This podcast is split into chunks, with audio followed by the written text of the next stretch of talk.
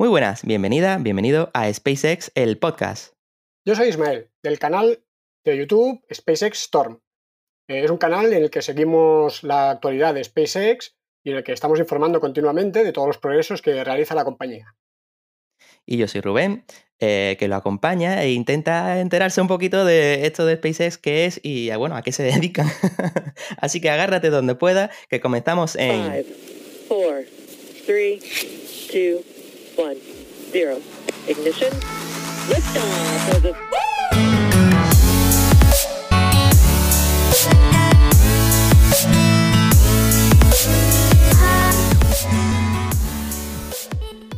Bueno, Ismael, antes de empezar, al ser este el primer episodio, eh, ¿qué te parece si le contamos un poquito a la audiencia, eh, bueno, esto del podcast, eh, ¿a qué viene?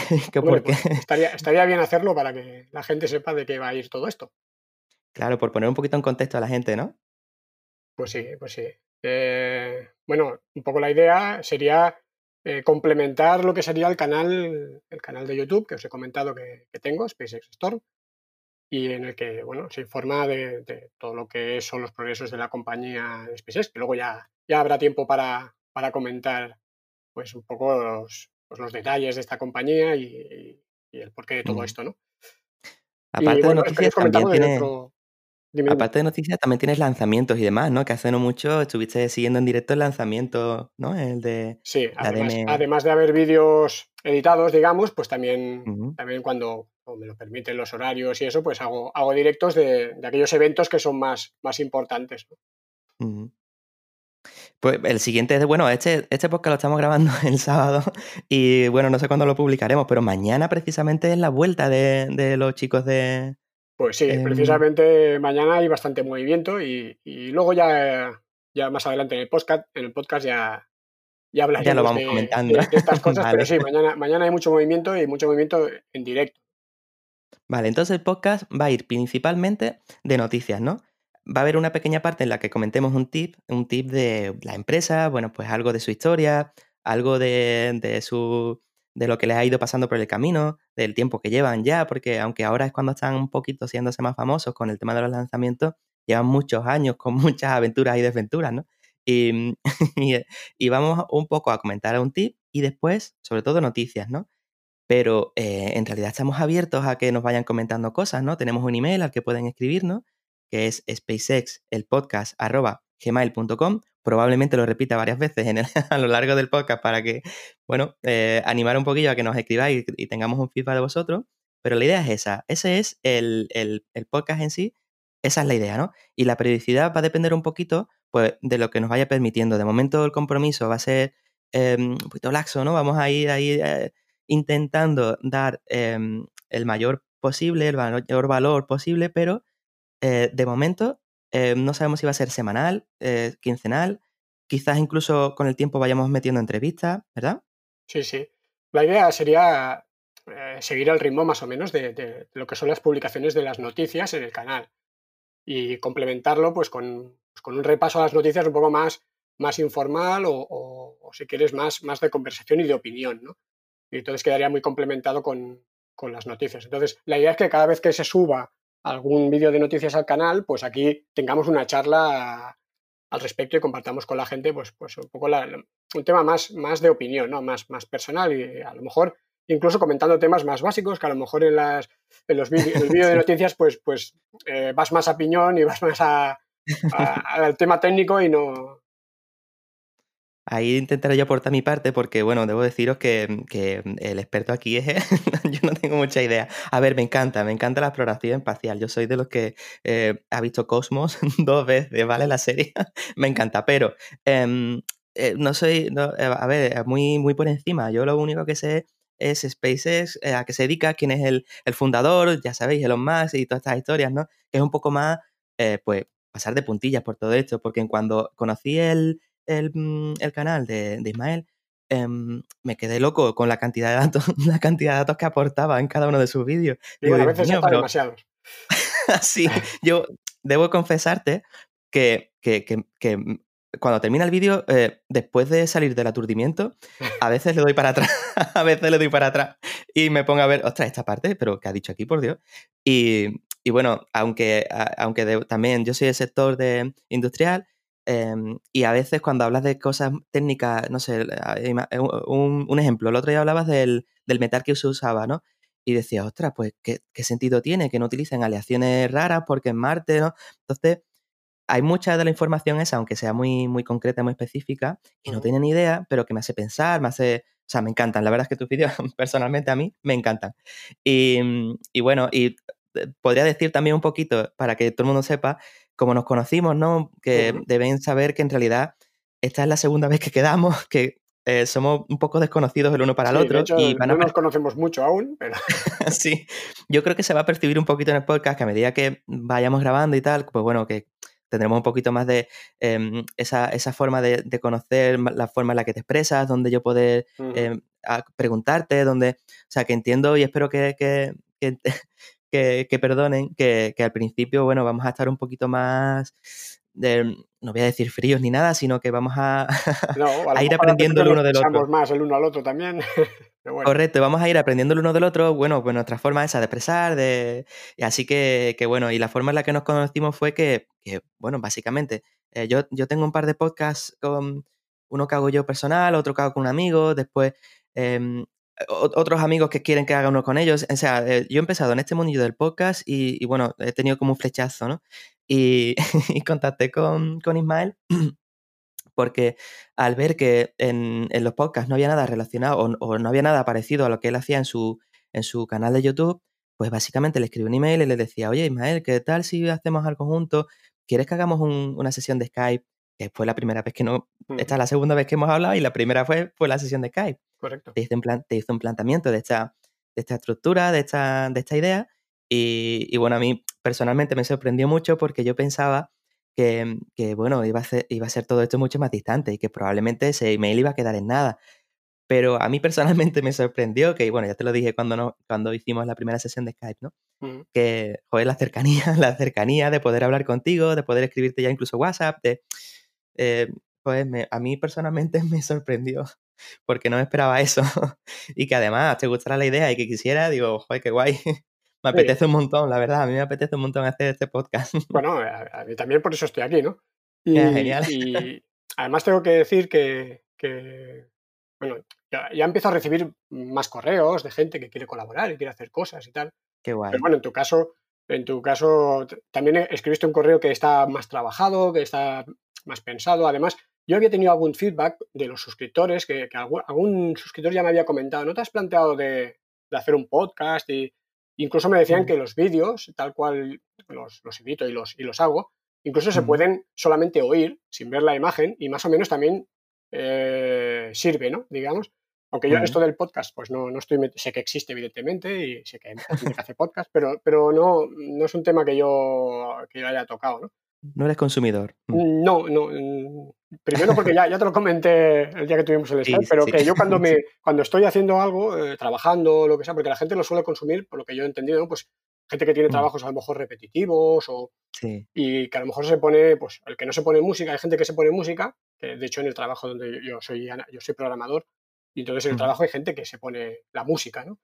Pero, pero bueno, hay gente que se pone podcast, pues para ya que, ya que igualmente quiere, tener algo, algo ahí en las orejas, digamos, pues en vez de música, pues se pone algún podcast, ¿no? Y ya me lo habían comentado, ¿no? Y al tenerlo tú tan preparado y, bueno, también hay que decir que también metiste buen feeling, ¿no? Porque al final si no, si no tienes una, una percepción de, bueno, pues sí, parece un chico serio, un chico que, bueno, que, que, vamos a hacer algo interesante, pues bueno, pues con, con toda la, Mm. toda la educación, ¿no? Pues se dice que no y mm. ya está, ¿no? Pero bueno, era interesante, o sea que ningún problema, vamos.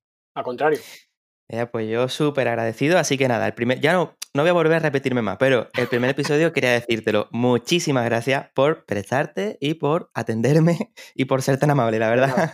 Así que nada, vamos adelante, si te parece bien. Creo que ha servido de presentación. Quizás más adelante en algún otro podcast pues demos algún otro dato más, quizás que, que veamos necesario. De hecho, en la estructura del podcast o en el grosario, eh, esta primera parte siempre va a ser un poquito eh, de comentarnos un, un, poco cómo nos ha ido la semana o cómo nos ha ido ¿vale? Así que daremos una entradilla similar a esta, pero ya no, hablaremos más otra vez de por qué el podcast, sino hablaremos un poquito de nuestras cositas. Así podréis conocer un poquito mejor a Ismael, los que vengáis de su canal de YouTube y lo veáis como lo veía yo, alguien, bueno, un poquito más inaccesible, ¿no? Porque veis a la gente en YouTube y dice, bueno, este hombre, no sé. Eh, sí, es una percepción mm. que no es, no es, no es así, ¿eh? Porque no, no, hablo por mi caso, sino porque yo también, eh, cuando empecé en el canal, tampoco hace tanto, pero hace siete, unos siete meses o así, pues yo, yo también me dirigí a otros youtubers, pues un poco para, pues para, para colaborar con ellos y tal. Y bueno, evidentemente hay gente pues que no, no, puede contestar, lo que sea, ¿no? Pero en general eh, la gente pues hace lo, posible por, por, al menos contestar y, en muchos mm. casos pues, pues, directamente colaboraron conmigo y me ayudaron a crecer. O sea que al final muchas veces nos hacemos nosotros mismos la, la, percepción, ¿no? De, oh, es que ¿para qué le voy a enviar un correo si luego no me va a hacer caso o tendrá muchas cosas? y al final no es tanto así. Al final somos personas como, como los demás. que tiene sus ocupaciones, pero bueno, que también está interesada, que también se preocupa por, hombre, dar una imagen de, de atender a la gente, claro. Que, que, sí, después cuando me lo contaste, digo, claro, no sé por qué esa sensación, esa sensación que yo tenía, la verdad. Porque, porque bueno, supongo que es algo así como cuando venimos de ver la tele, o yo, es que no lo sé, por darle algún tipo de explicación. Mm. Es la tele y, te planteas que, bueno, eso es, son gente inalcanzable. Y después ves la, el canal en YouTube, ves gente que tiene seguidores y que tiene muchas cosas y dices, bueno, a ver, e, es, raro extrapolar esto, pero puede que sea un poco de eso, ¿no? De lo que hace que te pienses que, eh, no sé, además a, también, además a ser desconocido, pues dices, bueno, ¿qué hago yo escribiendo un desconocido, no? También, ¿no? Sí, pero bueno, aquí estamos. O sea que... Bueno, pues oye, entonces Ismael, eh, hacemos eso? Pasamos directamente al glosario y si te parece ya vamos a comentar un poquito las noticias de este último vídeo que realmente, y para que eh, todo el mundo sepa cómo estamos de momento haciéndolo, ya ha pasado una semana casi desde que pusiste el último vídeo, pero bueno, esto lo iremos mejorando, intentaremos que sea más cercano el vídeo de las noticias con el, vídeo, con el audio del podcast, ya iremos mejorando, ¿vale? Disculpadnos en esta primera eh, etapa, porque bueno, tendremos este tipo de cositas, aunque como hablábamos antes, las noticias no caducan. Correcto. las noticias lo, son... con lo último, ultimísimo, o sea que claro. no hay problema. Genial, pues nada, entonces vamos adelante, ¿qué te parece? Vamos a dar paso al glosario, ¿vale?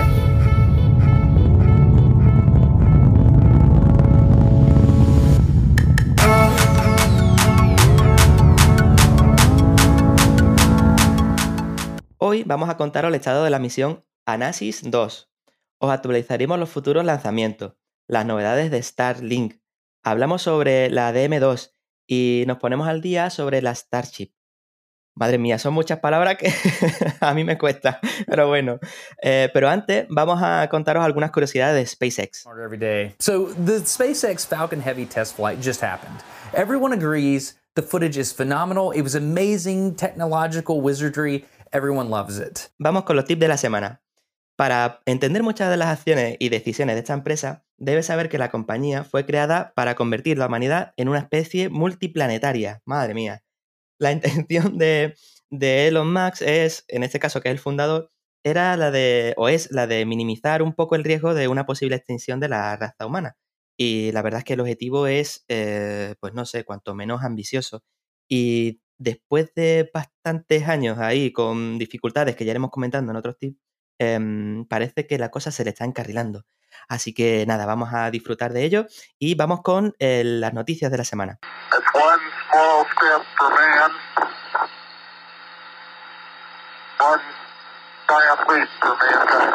Eh, podéis ver estas noticias en el vídeo subido de esta semana en el canal SpaceX Store. Eh, no sé si, como, oye, Ismael, ¿cómo se pronuncia la SpaceX Store? Pues tampoco te, lo sabría decir muy bien, pero bueno, SpaceX Storm que básicamente es Tormenta SpaceX. Y, es, el título que se me ocurrió así un poco improvisado en su momento. Ay, aunque no venga muy bien al caso aquí, ¿puedes decirme un poquito por qué se te ocurrió esto?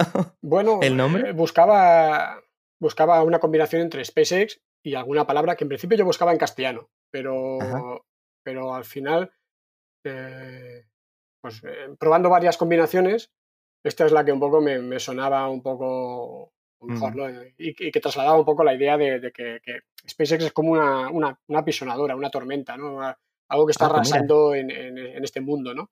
En el mundillo pues del tema aeroespacial. pues muy bien traído, la verdad. sí. Pues eh, la primera, el primer bloque de noticias está relacionado con la, la Anasis 2. Y, mm, y, eh, a mí me llamó la, la atención cuando vi el vídeo que tenía un logo gigante, bueno, un logo, el, creo que es el país, ¿no? O sea, el, Sí, eh, est- estaba pintada la parte de arriba de la, de la cúpula, o ¿cómo se llama eso? El, el la cofia se llama en, La en cofia. español, mm. sí, pues esa parte traía un, un- un logo enorme. Y ese, ese, que, o sea, ese país em, es uno de los pocos que ha contratado SpaceX, o en realidad hay muchos y cada vez cambian el logo en la cofia. Bueno, hay muchos, hay muchos, hay muchos países, incluido España, que, que ¿Ah, sí? contrató en su momento el lanzamiento de, de uno de los ISPASAT y a muchos países de todo el mundo contratan, contratan los servicios de, de SpaceX, que al final es una empresa que se dedica, es como, digamos, un- una empresa de transportes. Es una empresa de transportes, como una empresa de autobuses o de trenes, pero, pero claro, envía, envía carga a- al espacio en vez de, pues bueno, en vez de hacer un trayecto interurbano interprovincial, pues hace interespacial, digamos, ¿no? Entonces te- lo contratas como si contrataras eso, un camión o, bueno, un tren o lo que sea, ¿no?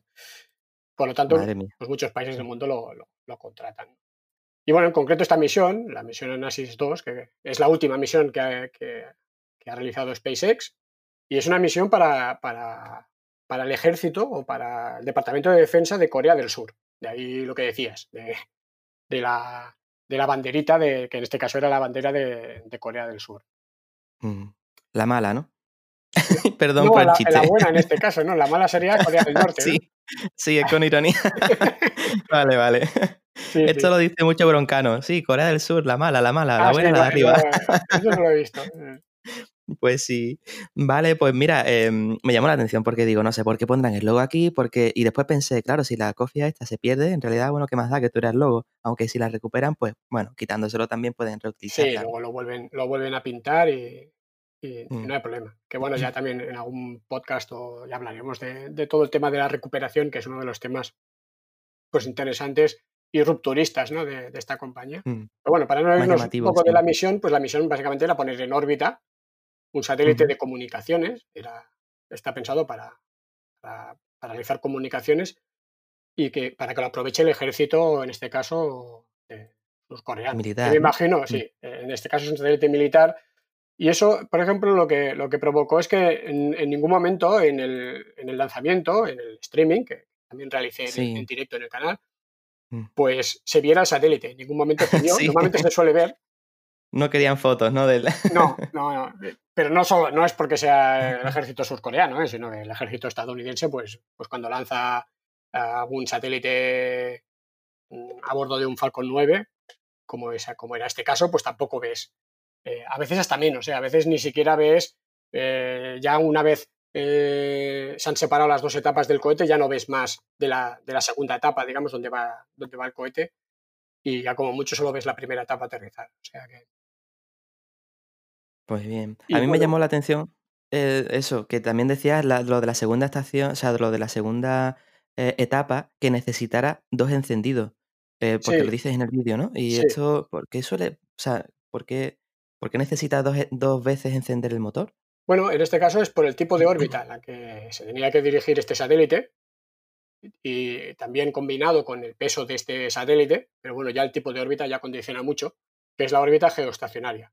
La órbita geoestacionaria es una órbita que está más o menos a unos 35 ki- a 35.000 kilómetros de altura y, y es la que, la que coloca al satélite, eh, digamos, en la misma posición eh, respecto a la Tierra. O sea, tú, un satélite en órbita geoestacionaria da una vuelta a la Tierra cada día. Entonces, Ah, vale. desde tu punto de vista, está siempre en la misma posición en el cielo. Si te colocan Vale. un satélite geoestacionario, pues justo en el cenit, pues tú siempre Mm. lo ves ahí en el cenit, ¿no? Entonces va bien para, para todo el tema de comunicaciones, porque tú Mm. sabes dónde tienes que apuntar siempre las antenas, ¿no? Al mismo sitio, porque el satélite está dando una vuelta, pues cada día a la Tierra, por, lo- por lo tanto, se mantiene en la misma posición Estático, al- ¿no? Es como que en el espacio está es- estático, está parado, ¿no? Eh, Cuando Exacto. en lugar de estar girando continuamente a unas velocidades brutales, Exacto. está parado prácticamente. De hecho, Que por no es las esté noches, parado, eh, gira. No, digo que de hecho por las noches tú- ves, eh, a veces ves algún satélite que se mueve. eh, claro, estos no son geoestacionarios, estos son satélites que están en una órbita más baja. Entonces estos satélites, como la estación espacial, por ejemplo, que está en una órbita más baja, entonces da una vuelta a la Tierra pues cada hora y media o, o algo así. Y claro, estos sí que se mueven eh, respecto, respecto a, a la posición de, la Tierra. ¿no? En cambio, los geoestacionarios están más altos, entonces, ¿qué, qué pasa? Que requiere de un encendido extra, porque la segunda etapa lo que hace es colocarlo en una órbita baja, tipo estación espacial, ¿Sí? y luego hace falta un segundo encendido para eh, darle un empujón extra para que llegue a esos 35.000 kilómetros, porque la órbita baja está a lo mejor a 300 o 400 kilómetros de altura, o entre 200 ah. y 400 kilómetros de altura. Entonces hay que llegar a 35.000 kilómetros de altura, hay que darle un segundo empujón. Entonces mm. ese segundo empujón lo coloca como en una órbita así muy elíptica, que va desde esos 200 kilómetros o entre 200 y 400 kilómetros de altura a 35.000 kilómetros de altura. Entonces el propio satélite lleva su propio sistema de propulsión para acabar de circularizar, o sea, de, ponerse en esa órbita geoestacionaria, esa órbita que es tan elíptica, que es como la deja, que es una órbita de transferencia geoestacionaria, es muy elíptica. Entonces el propio satélite ya la va, ya la va circularizando. Vale, ya lo que tiene el satélite son esos pequeños, esos pequeños motorcitos que le he visto yo algunas veces que echan como pequeños mm, impulsos eh, en formato sprite, ¿no? Algo así que sea como... Bueno, esos son, esos son eh, unos motores para mm. orientar el vehículo. Mm, los, satélites llevan como un motor un poco más potente, digamos. Llevan su combustible, incluso combustible líquido, y como si fuera una tercera etapa, digamos. Eh, pero la, la, lleva el propio satélite para acabar de ponerse él en la órbita. Y eso que se ve a veces que dices tú, que se ve en, los, en la segunda etapa o en la primera etapa, incluso en el caso de los Falcon 9 de SpaceX, son eh, impulsores de, nitrógeno, son pequeños motores de nitrógeno, que lo que hacen es orientar, orientar el vehículo y, cambiarle la, orientación, la rotación, pues, para mantener al vehículo correcto, en la, posición correcta. Mm, vale, vale, vale. Pues, pues genial, aclarado. Entonces, ¿qué te parece entonces si pasamos al, a la sección de los lanzamientos? Pues venga. Pues los lanzamientos decía em, que, que, están reutilizando ahora los, los, Falcon, ¿no? El Falcon 9, eh, el que utilizaron para la misión de M2, están reutilizándolo para, eh, para una misión, ¿no? El, ¿Cómo se llama la que comentaba? Sí, bueno, em, precisamente eh, era para esta que comentábamos antes. O sea, Ah, el, Anasis 2, el lanzamiento de Anasis 2 se utilizó la primera etapa con el que lanzaron los astronautas a la, Ah, vale, cierto. a la mm. Estación Espacial Internacional. Y de hecho, y de hecho, que bueno, volvemos un poco a la misión anterior, pero esto e, fue un récord de, en, cuanto a la reutilización. O sea, es la vez ah, que han conseguido reutilizar una primera etapa más rápido. Eh, o sea, han tardado solamente, comillas, 51 días entre dos lanzamientos de la misma primera etapa.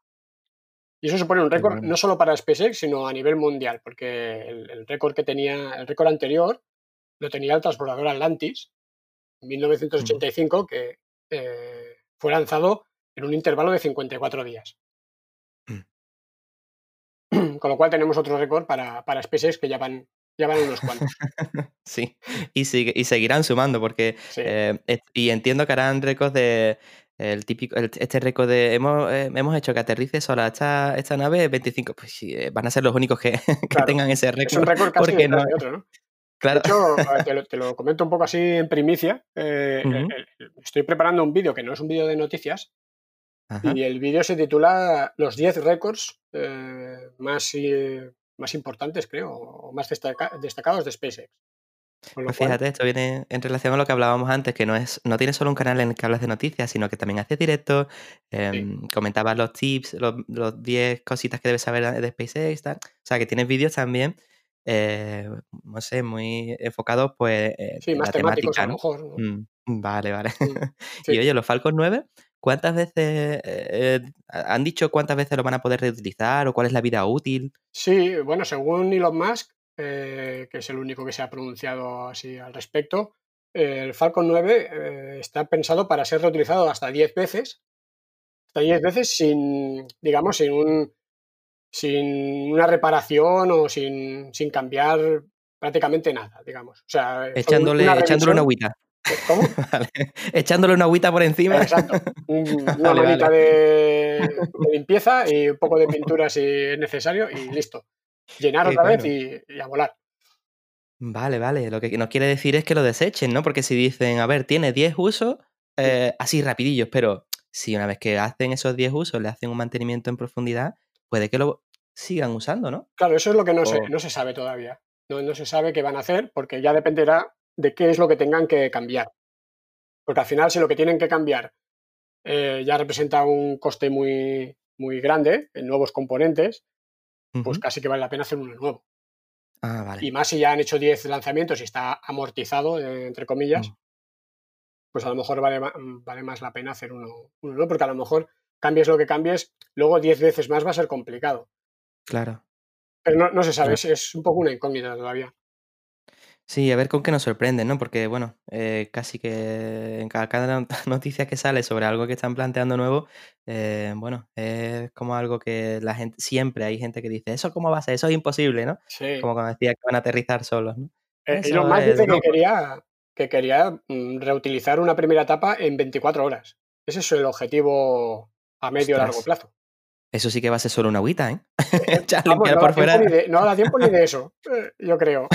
Porque entre que, lo, entre que lo vuelves a poner en la rampa y lo vuelves a llenar, ya se te van la- Ostras. casi las 24 horas. O sea que no, no pueden ni, ni, ni lavarlo, vamos. Pero madre mía, si lo consigue va a ser, pues bueno, eh, optimizar el, el- los recursos muchísimo, que es lo que buscaba siempre este hombre. Decía, eh, según algunos vídeos que he visto, que él en la, en la eh, en el sector aeroespacial veía como mucho derroche en todo lo que había. O sea, derroche, porque como, no sé, se usaban fondos públicos normalmente, pues decían, venga, pues vamos a hacer un cohete y lo tiramos al espacio, ¿qué más da? Mm, Pues una de las cosas que él decía, esto, es- esto, no, esto no es viable. Y Claro. por eso a lo mejor la exploración espacial desde los años 80, 90, ¿no? Hasta el Mm. día de hoy se había parado tanto, de hecho casi que había retrocedido. Había noticias incluso de que la Estación Internacional Espacial le iban a, le iban a hacer, Claro. pues bueno, entrar en la atmósfera y, Sí, sí. Y, hacerla estrellarse en el, en el planeta. O sea, horroroso. O sea, era, era como tiempos muy negros para hasta que llegó este hombre diciendo, ¿cómo? No, vamos a Marte antes de que yo... sí. Y todo siempre pone el ejemplo de, de- de los aviones, ¿no? Es decir, imaginaos pues Mm. eso, que tú, un avión cuando hace un vuelo, pues luego ya no se pudiera volver a utilizar. Hay que hacer otro, construir un avión nuevo para... para Uf, es claro, nadie podría volar, o sea... Claro. Entonces él, él- él- él siempre comenta eso, que es de, es de una lógica aplastante, pero, pero nadie, es como que en todos estos años, pues nadie ni Mm. siquiera se había atrevido a, a plantearlo ni, ni- como algo real, ¿no? Como algo que se pudiera hacer, decir, pues vamos a reutilizar los cohetes, ¿no? Era como algo, bueno, es algo muy complicado y de- Mm. incluso dentro del sector, que la gente, pues se supone que entiende de eso, pues Mm. lo, lo tenía como algo que no podía ser, o sea, que no se podía hacer. Pero mira, este hombre eh, dijo, pues Os lo voy a demostrar, os lo voy a demostrar. es como lo de los coches, también le, le decían que no, que eso el sector este, Exacto. eh, bueno, que no, que ya había, ya hubo coches eléctricos hacía muchísimos años y que eso no triunfó. Mm, Y dijo, bueno, pues yo voy a preparar un coche deportivo tal, a ver si llama la atención. Y sí, la sí. verdad es que el tío eh, tiene muchas cosas negativas. A ver, que no hay que eh, idolatrar a alguien. Ah, yo creo que eso es delicado, ¿no? Porque todos tenemos nuestras eh, virtudes y nuestros defectos y, y, bueno, este hombre no es perfecto en nada. De hecho, lo acusan de muchas cosas, ¿no? Como por ejemplo de ser un explotador y yo qué sé, cosas que la verdad es que yo no estoy alineado para nada con ese tipo de cosas, Mm. ¿no? Pero em, desde luego está cambiando el paradigma ¿eh? y aunque no puedas idolatrar a alguien así porque sí, sí que puedes, eh, para mí es, es un referente, o un- sí, un referente a nivel empresarial y no sé. pa- Y es de admirar, eh, es de admirar muchas mm, cosas de las que hace, correcto. Pero bueno, Mm. es lo que dices tú, ¿no? O sea, al final, eh, igual que hablábamos antes de los youtubers y tal, ¿no? Son personas, o sea que, Claro. y como personas, pues tienen sus cosas buenas, digamos, y seguramente que tienen sus puntos menos buenos, ¿no? Entonces, evidentemente hay cosas con las que cuesta congeniar o con las que Pues seguramente sí. no congeniaremos mm, en Pues muchos sí. aspectos, pero bueno, eh, hay, que, hay que ser un poco, intentar, a la medida posible, ser un poco objetivo, ¿no? Y ver, separar un poco, pues, pues Mm. las diferentes facetas de su, de su personalidad, de su vida y de su trabajo y, y, bueno, valorarlas en su contexto, ¿no? Pues sí, aquí hemos puesto un poquito las cartas sobre la mesa y ya hemos dicho a la gente que no, aquí no van a escuchar dos fanboys ni nada de eso. Aquí van a escuchar a dos personas que, No. bueno, les gusta y tal, pero eh, a ver, cada cosa tiene su, su, su lado bueno o lado malo y, y, bueno, vamos a procurar siempre sacar las partes buenas y las partes positivas para todo y las cosas que, así que nos dejaremos también, aquí no escucharán mucho esto de, no, porque ha hecho tal cosa, o sea, que no vamos tampoco a, a buscar el, eh, ay, como diría, a ver, me sale Telecinco, ¿no? Porque son los, los que a mí representan un poquito este tipo de... Pero bueno, aquí van a tener poco de Telecinco, la verdad. Sí, no, no, no. No, intentaremos eh, también ser lo más objetivos posible. Y, si hay que comentar alguna, eh, bueno, pues alguna cosa ¿Alguna cagada con la compañía que haya dicho él y que no estemos de acuerdo, pues, eh, pues pues evidentemente que, que, lo haremos. Tenemos nuestra opinión también, o sea que... Sí, bueno, veo que más o menos estamos alineados, así que genial. Oye, mm, ¿qué te parece si pasamos a lo de la Starlink? Veo aquí que la siguiente sección de noticias estaba relacionada con esto. Y yo al, al verla, Em, yo lo que hice directamente fue entrar en la página web e intenté eh, inscribirme. Digo, ostras, qué guay, si se hicieran una prueba aquí en España, a mí me encantaría, por no sé, dos o tres euros que dices al mes, yo probaría este sistema, me mm. encantaría ser uno de los pioneros, porque de hecho voy a ser de los que quizás en un futuro pase de, la, de las redes eh, o sea, perdón, alámbricas, mm. tipo fibra óptica o lo que sea. Mm. A mí me encantaría pasar a este sistema. Y e, e intenté suscribirme o registrarme, pero fui incapaz. Entonces no sé si es que ya no está disponible o simplemente es que soy muy torpe. Bueno, no, yo creo que últimamente quizá ya no debe estar disponible. No, lo he mirado ¿eh? últimamente, mm. pero, pero sí que hace unas semanas lo, volví a mirar y, no, se podía. Y, algunos de los suscriptores del canal también lo intentaron y no, ah. y no fueron capaces. Yo, yo eh, lo hice hace ya un mes y pico, creo. Y, y sí que lo conseguí. Y bueno, ahora están con, bueno, Starlink, por si igual mucha gente no sabe, no sabe lo que es, pero SpaceX está, poniendo, está poniendo en órbita lo que ya es actualmente la, red de satélites más grande de la historia de la humanidad, que ya han puesto prácticamente 500 satélites en órbita. Eh, si no recuerdo mal, en órbita puede haber pues dos mil y pico satélites, o sea que ya prácticamente a lo mejor una cuarta parte de lo que ahora mismo, de los satélites que ahora mismo hay en órbita, pues son de, SpaceX, ¿no? Otro récord. Otro, sí, otro récord. Este récord, ya os lo digo, está en primicia en el, vídeo. Evidentemente, eh, SpaceX opera la red de satélites más grande en la actualidad y más grande que se ha puesto nunca en órbita. Increíble. Son satélites para ofrecer acceso a Internet. Son satélites, antes comentábamos lo de las órbitas, está relacionado con, lo que comentábamos antes de las órbitas, son, están, pues, están colocados en órbita baja. Eso significa que necesitan muchos más satélites, no es una órbita geoestacionaria a 35.000 kilómetros de altura y están puestos en órbita baja. ¿Para qué? Para que la latencia de la velocidad sea más alta, porque si lo colocas a 35.000 kilómetros tienes una latencia muy alta. Entonces, eh, Internet te iría como... Cuando intentaras acceder a una página, pues tardaría un poquito en cargar, luego una vez que ya carga sí que va rápido, pero no serviría para juegos online, que se requiere tiempo de respuesta eh, pues, eh, muy instantánea. Y entonces se colocan en órbita baja, pero claro, hay que poner muchísimo. Y bueno, de, eso va el, proyecto este. Y ahora ya están con, un, con una, especie de, una especie de fase beta. Eh, están empezando a probar, pero mm, de momento, Rubén, vas a tener que esperarte un poquito porque solo se puede, esta beta que están probando ahora eh, es una, una, beta privada y solo la, van a probar en lo que sería el norte de, Estados Unidos y mm, el sur de Canadá. ¿vale? Mm. Entonces tienes que estar eh, viviendo en esa zona y entre el paralelo creo que es 44 y el 52 de latitud norte. Mm. Entonces, si no estás en esa zona, de momento no puedes acceder a la beta y pagar ese euro que es simbólico porque es básicamente para, para empezar a probar pues, todo lo que sería el router, la antena y, y bueno, toda la infraestructura asociada, ¿no? Plataformas de pago, claro. Exactamente, todo, todo eso es lo mm. que, lo que están, están empezando a probar, a probar ahora. De cada final de año ya quieren hacer una beta un poco más pública y un poco más amplia, pero eh, no creo que salga de Estados Unidos de momento este año. Vale. Pero lo que prometen ilusiona, o al menos, no sé, el hecho de que puedas conectarte de forma inalámbrica eh, casi más rápido que, el, que, la velocidad que ofrece eh, una fibra óptica, para mí, no sé, a mí me explota la cabeza. Yo no sé, esto del 5G va a quedar en nada, ¿no? Porque el 5G ya promete unas conexiones eh, inalámbricas mm, enormes.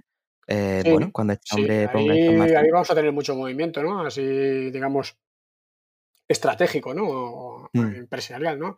La gracia que tiene esta, esta red es que tendrás acceso a Internet, o sea, puede ofrecer acceso a Internet a cualquier lugar del planeta. O sea, el planeta quiere decir en medio del océano Atlántico, pues... ¿Qué, pintas allí? Pero bueno. Bueno, los barcos, por ejemplo, ¿no? Los barcos, los aviones, ¿no? Eh, que, que, cruzan el, Atlántico, pues tendrán acceso a Internet. Además, no un acceso a Internet mm, como el que tienen ahora, ¿no? Que es un mm. poco es lento y tal, con Mm. satélites que son geoestacionarios y, y muy caro, sino que Claro. tendrás una conexión como un poco casi como si tuvieras fibra óptica. Eh, con lo cual, eh, claro, y para zonas rurales o zonas muy, aleja- muy alejadas, donde tampoco va a llegar, por ejemplo, el 5G, Ujú. pues ahí eh, sin ningún problema llegará, llegará esta red, ¿no? Fíjate, es que yo creo que va a romper otras barreras ahí porque creo que va a ser un servicio que va a poder ofrecer al- a nivel mundial. Mm. No es como aquí, que no sé, aquí tenemos em, en España, eh, a ver si lo digo, em, ahí, esta suministradora de, de- de internet española.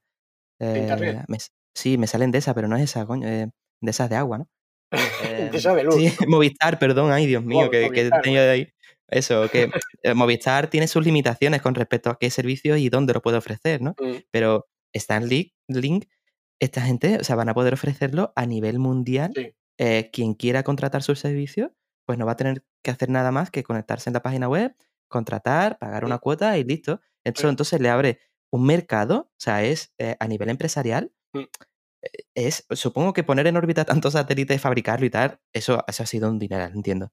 sí. Pero mm, es que puede sacarle un rendimiento mm, que es, es muy loco, ¿eh? Pues sí, Como pienses en la cantidad. y, y además, esto va un poco ligado eh, con el, con el tip que, que dabas al principio, de que de por qué se creó SpaceX, eso es importante, porque al Ah. final es lo que está guiando todas las decisiones de, de la empresa. Al final, eh, con lo cual, Starlink eh, es un medio que tiene, que, que ha ideado Elon Musk para obtener ingresos, hacer negocio, por- porque no es, en sí mismo no es un fin eh, Starlink. eh. O sea, no es un. Sí, el proyecto Starlink en sí mismo no, no es la razón de ser, es un medio para obtener ingresos, Mm. aprovechar que eh, SpaceX tiene cohetes, tiene las primeras etapas de los Falcon 9, puede hacer, puede él, él mismo operar los lanzamientos, lanzar sus propios satélites a órbita, con lo cual es mucho más barato. No tiene que contratar como otras empresas que tienen satélites, que tienen que contratar empresas de lanzamiento, como por ejemplo la propia SpaceX u Claro. otras, que es carísimo. eh, pero claro, si tú ya tienes tus propios cohetes, pues tú ya puedes poner en órbita tu- eh, tus propios satélites con tus propios cohetes, con lo cual es mucho más barato para ti desplegar una red de este tipo. Pero es un, un medio para financiar lo que es la- la- el gran propósito y la gran misión de SpaceX, que es lo que decías tú, ¿no? Convertir a la humanidad en una especie multiplanetaria, o sea, colonizar Marte. Claro. Parece una tontería, ¿eh? Parece que digas, pero No. ¿qué me estás contando? O sea... Que me eh, quiere vender internet, me quiere vender internet en el móvil para poder mandar a la gente a Marte. Pues claro, sí, sí, tiene relación, claro. Sí, sí. Mm. Y, y cuando le dices a la gente que eso es la misión de SpaceX, pues también queda. eh, la- pone cara como de incredulidad, ¿no? Y, Mm. bueno, y la- ¿cómo puede crearse una empresa con esa misión, ¿no?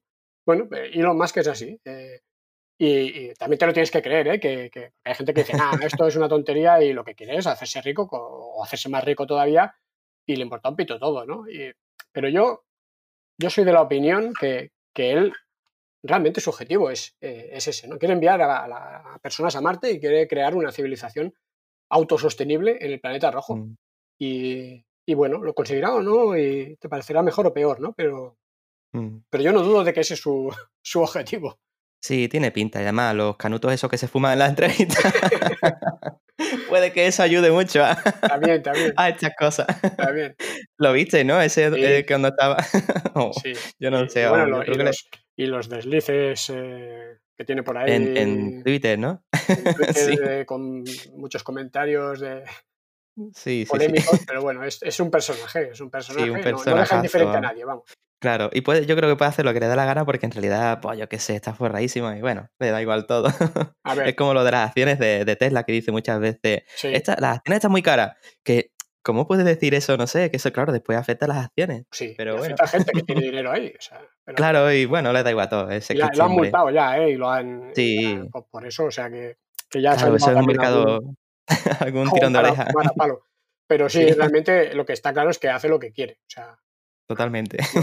a lo mejor no en el, no en el mal sentido, ¿eh? O sea, que hace lo que quiere, o sea, que él realmente no tiene ningún problema en poner su dinero en, en su, en lo que él quiere hacer, por más alocado que le pudiera parecer a, a- a cualquiera, Sí. ¿no? Porque, cuando Mm. se gastó todo el dinero de PayPal, porque si, eh, si no lo sabéis, pues Elon Musk Mm. fue uno de los, de los creadores de, de- uno de los impulsores de PayPal. PayPal, lo que ahora es la Mm. plataforma de pago, y en su momento pues se, la, se vendió su, su parte, en la que ganó mucho dinero, Y la mitad de ese dinero lo invirtió en Tesla y la mitad de ese dinero pues creó, creó SpaceX. Con lo cual, él puso todo, todo su patrimonio, digamos, en, ese momento en esas dos. Podría haber fracasado las dos empresas, claro, podrían simplemente ahora estar debajo de un puente. pero, pero bueno, ahí está el tío que no sé si lo consideran uno de los más ricos del mundo, por, porque el valor de las acciones, aunque creo que, corrígeme si me equivoco mal, pero creo SpaceX está en bolsa, yo creo que no, no, no ha salido. SpaceX es él, como hablábamos antes de, cuando decía, está muy alta Tesla y tal, eh, ha tenido muchos problemas con, o, no tiene muy buena opinión de, lo que es poner una empresa en lo que allí llaman pública, ¿no? En, Estados Unidos, cuando una empresa está en bolsa es pública. No, es pública como entendemos aquí el, concepto de, algo público, ¿no?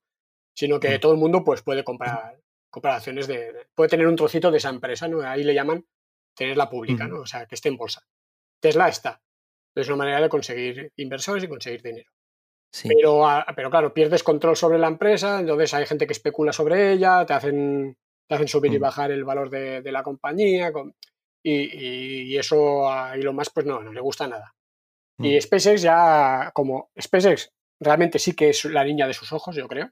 SpaceX es la empresa, es, la, es su empresa, es la empresa que él, que él siempre ha querido tener y, en, la que, en la que él disfruta realmente.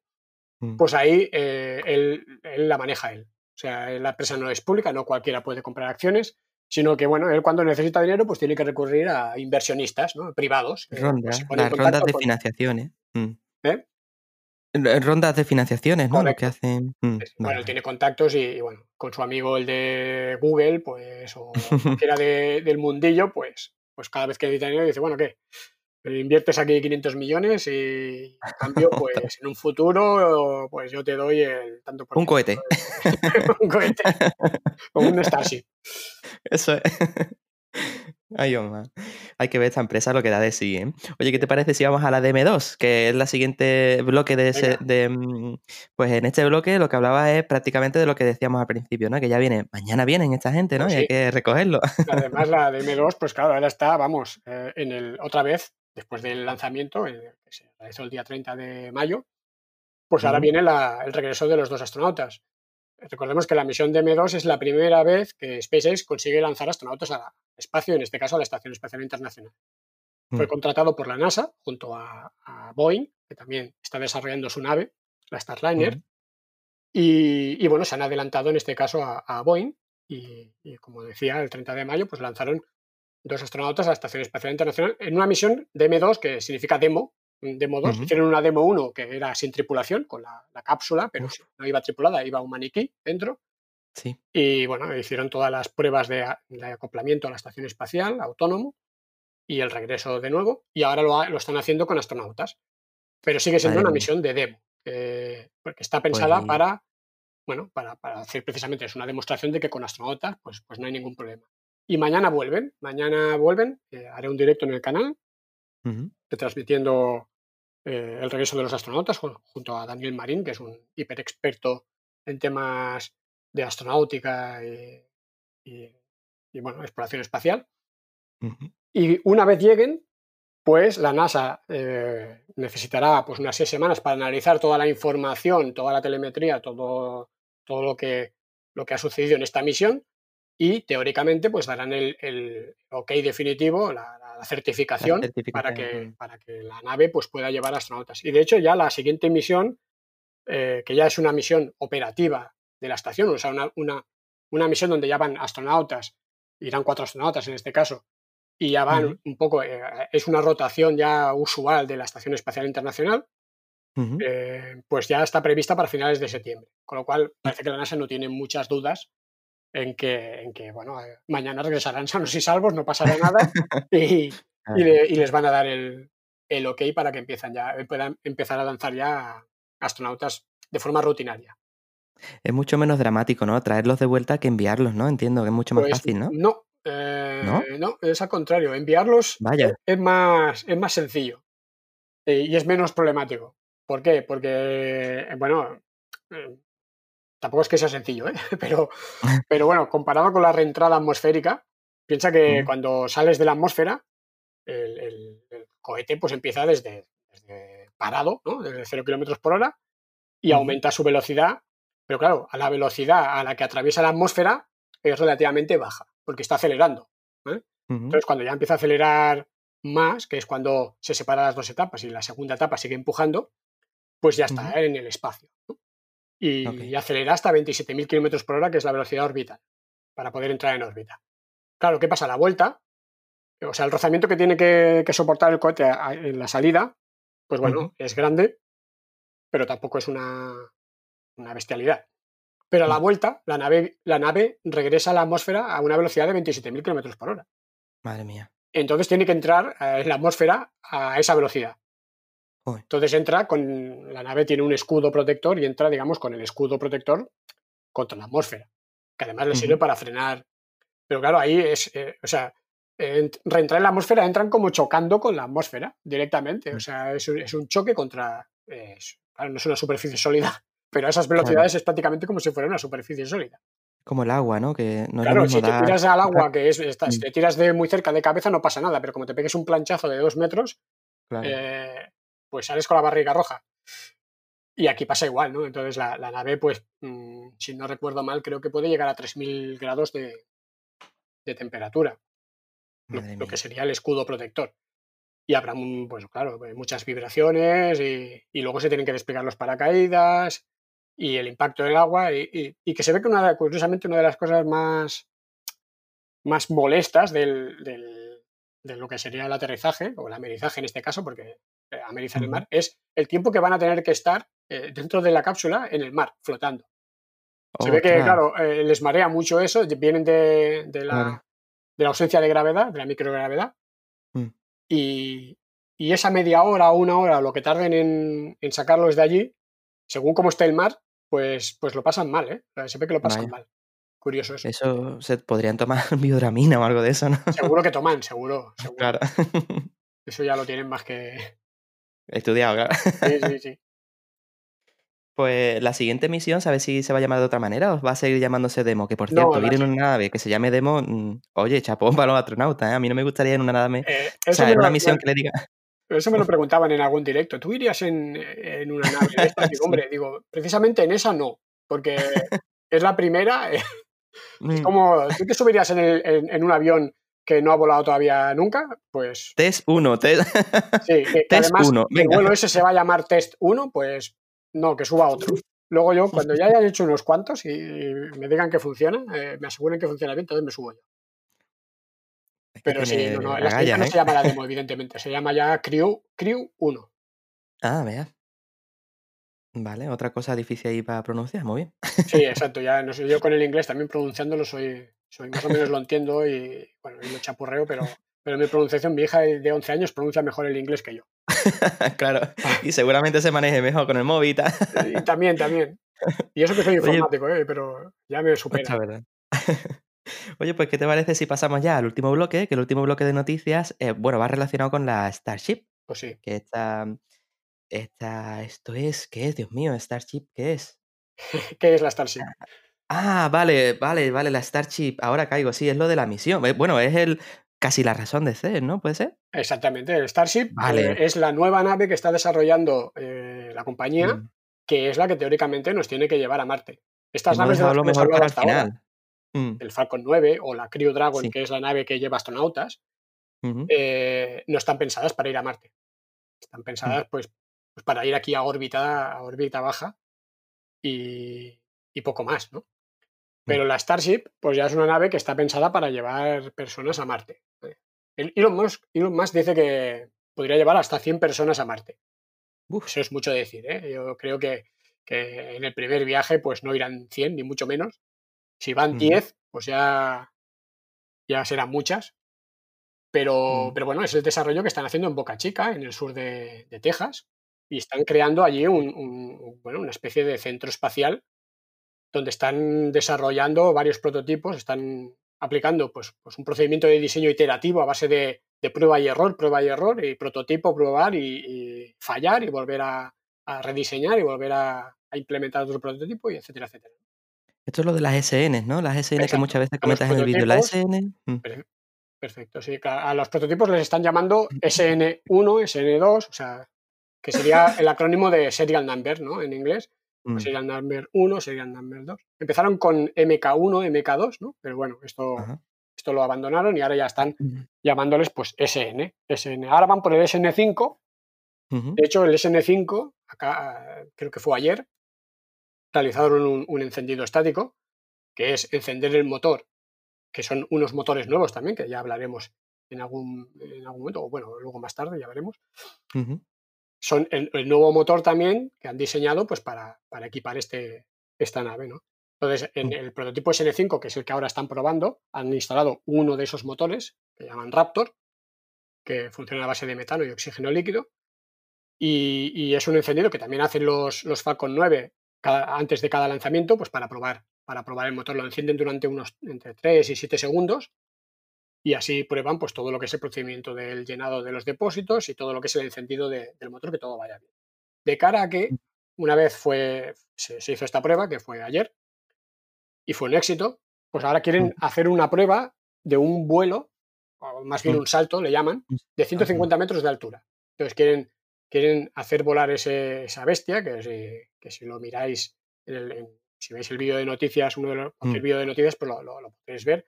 Pues una bestia de 9 metros de diámetro Un y cilindro enorme. o sea, mm. debe medir 30 metros de altura, Sí. hecho de acero. Y, y eso quieren hacerlo, desplazarse, pues subir 150 metros, impulsado solo por un motor, y aterrizar verticalmente en una rampa que está situada pues, eh, horizontalmente a unos 100 metros de allí. ¿no? Y eso Mm. podría ser este, eh, podría ser mañana también esa prueba. O sea que igual mañana nos, nos- nos juntamos con la DM2 y con la, con, el, con la prueba esta del salto este de 150 metros. Claro, estos serán equipos independientes dentro de la propia empresa y ellos tendrán su propio Claro. mm, mm, tiempo, sus propios espacios, incluso para que cada uno haga su- sus pruebas en cada sitio, que no tienen nada que ver, claro. sí, sí, no tienen, no tienen nada que ver. De hecho, para el lanzamiento de la, de la misión tripulada, esta que vuelve mañana, pues Sí. ya creo que al mismo día también estaban haciendo encendidos estáticos en, en Boca Chica. Mm, Fíjate. Y no. De hecho, incluso ahora que, ahora que, que- que recuerdo, creo que les explotó precisamente el mismo día o el día anterior un prototipo en Boca Chica. Que hubo mucha gente que decía, oye, esto va, puede afectar ¿no? a, la, a la misión tripulada. eh, no, no, evidentemente no afectó, ¿no? Porque una cosa es lo que están haciendo en Boca Claro. Chica, los técnicos que hay allí, Mm. pues con el diseño de la nueva nave marciana, ¿no? Que ya le podemos llamar así. sí. Y otra cosa es lo, lo de lanzar astronautas, ¿no? Mm. Claro. Eh, es que en realidad, además son en sitios distintos, ¿no? ¿No? ¿O es Sí, la misma zona? Sí, todo, no, lanzamientos de tripulados se realizan desde la rampa LC-39A, que está en Florida, Ah, eso. y, y la Starship se está eh, diseñando y construyendo en Boca Chica, que es prácticamente en la frontera con, con México, el sur de Texas. Mm. Está Claro. prácticamente tocando la frontera, frontera con México. Además, de la, eh, en la reentrada no necesitan espacios para lanzar nada, claro. En la reentrada es otra cosa, es otra parte de la misión que no tiene nada que ver con lanzamiento, claro. Exacto, o sea que- Tampoco van a utilizar ninguna de las rampas ahora para, para, para hacer eh, volver los astronautas. Pues precisamente hablando de rampas, en el vídeo comentas algo así como que están creando una super heavy o algo, o algo de eso. Sí, no un- con una ahora- forma hexagonal, ¿no? Claro, Mm. ahora, ahora mm, de momento están diseñando la Starship. Que. Este sistema que, está, que van a construir consta de la Starship, que es la nave, que es, Sí. digamos que para compararlo con el Falcon 9, es como, es como juntar la segunda etapa con la, con la nave. O sea, como si hubieran juntado la segunda etapa de un Falcon 9 con la Crew Dragon, que es donde van los astronautas. Pero eso lo hacen en un vehículo todo. O sea, sirve de segunda etapa y además de, de nave espacial donde van los, los astronautas. Y luego está, igual que hay en la primera etapa del Falcon 9, pues habrá una primera etapa del sistema este Starship que se llama, que se llamará Super Heavy Sí. y que es como el, el- el cohete impulsor, que costará de creo que 31 motores Raptor y Madre es el que se encarga de impulsar la Starship pues durante los primeros minutos de, de vuelo. Luego se separan y hace un poco como el Falcon 9 ahora. la- el Super Heavy volverá a tierra y luego la, la Starship encenderá sus motores y, y acabará de entrar en órbita. Entonces el sistema será así. Pero claro, para lanzar, ahora mismo la, la Starship pues la lanzan desde una especie de, de, te- de- de rampa de test eh, así un poco arcaica, digamos, como un stand ahí Sí. eh, hecho con, bueno, pues con, con hierro y tal.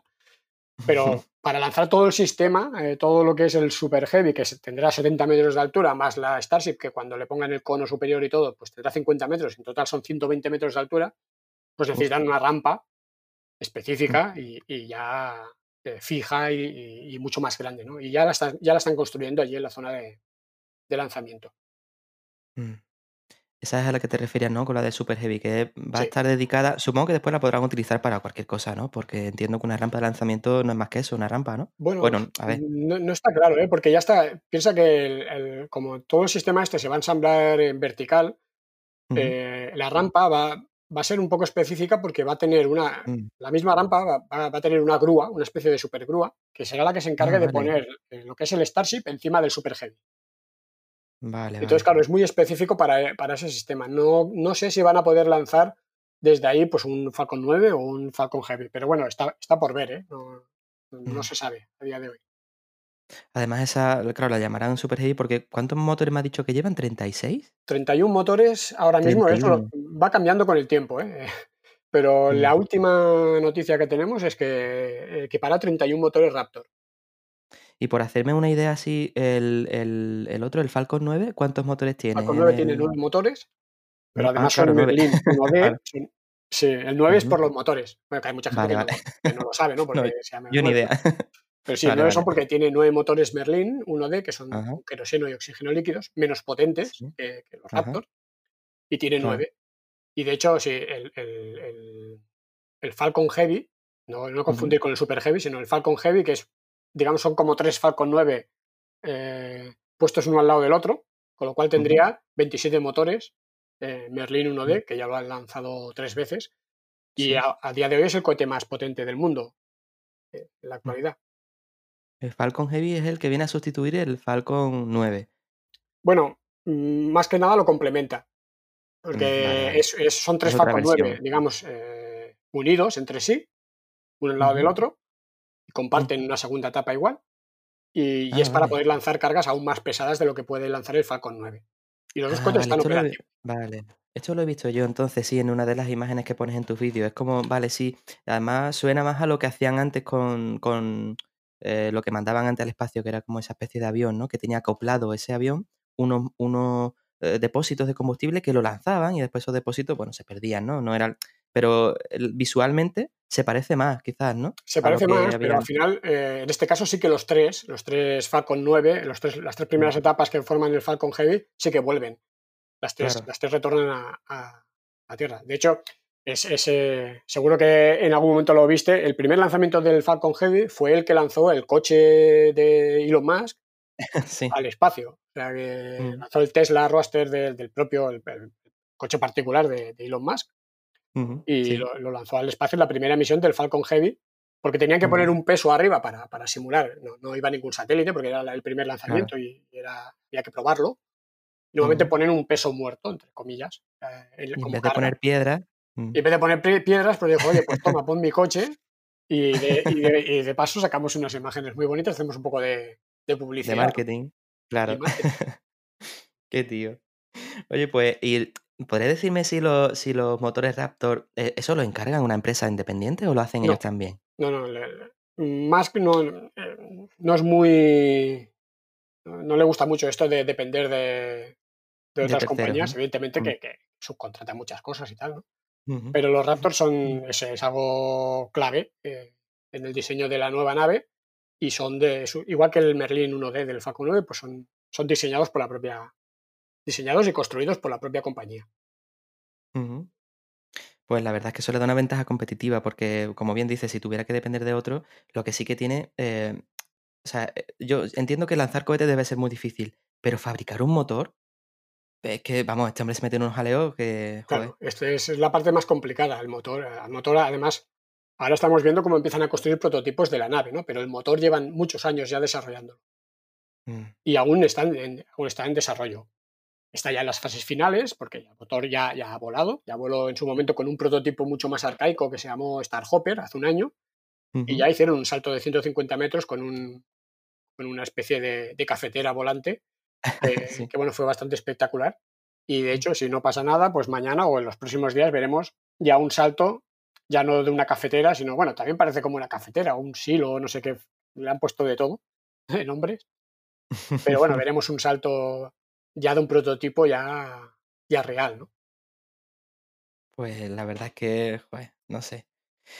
Eh, ay, a, mí personalmente me abrumas, me abruma, bueno, no, no tú, sino me abruma la velocidad a la que va todo esto, porque de estar viviendo, como decía antes al principio, una etapa tan, tan tranquila en la exploración espacial y haber, haberse acelerado esto tanto, de hecho, si, corrígeme también si me equivoco, pero me parece a mí que el lanzamiento en YouTube fue eh, el segundo YouTube más, el segundo vídeo en directo más visto de la historia o algo así, ¿no? No sé si esto lo has leído, lo has visto en algún lado.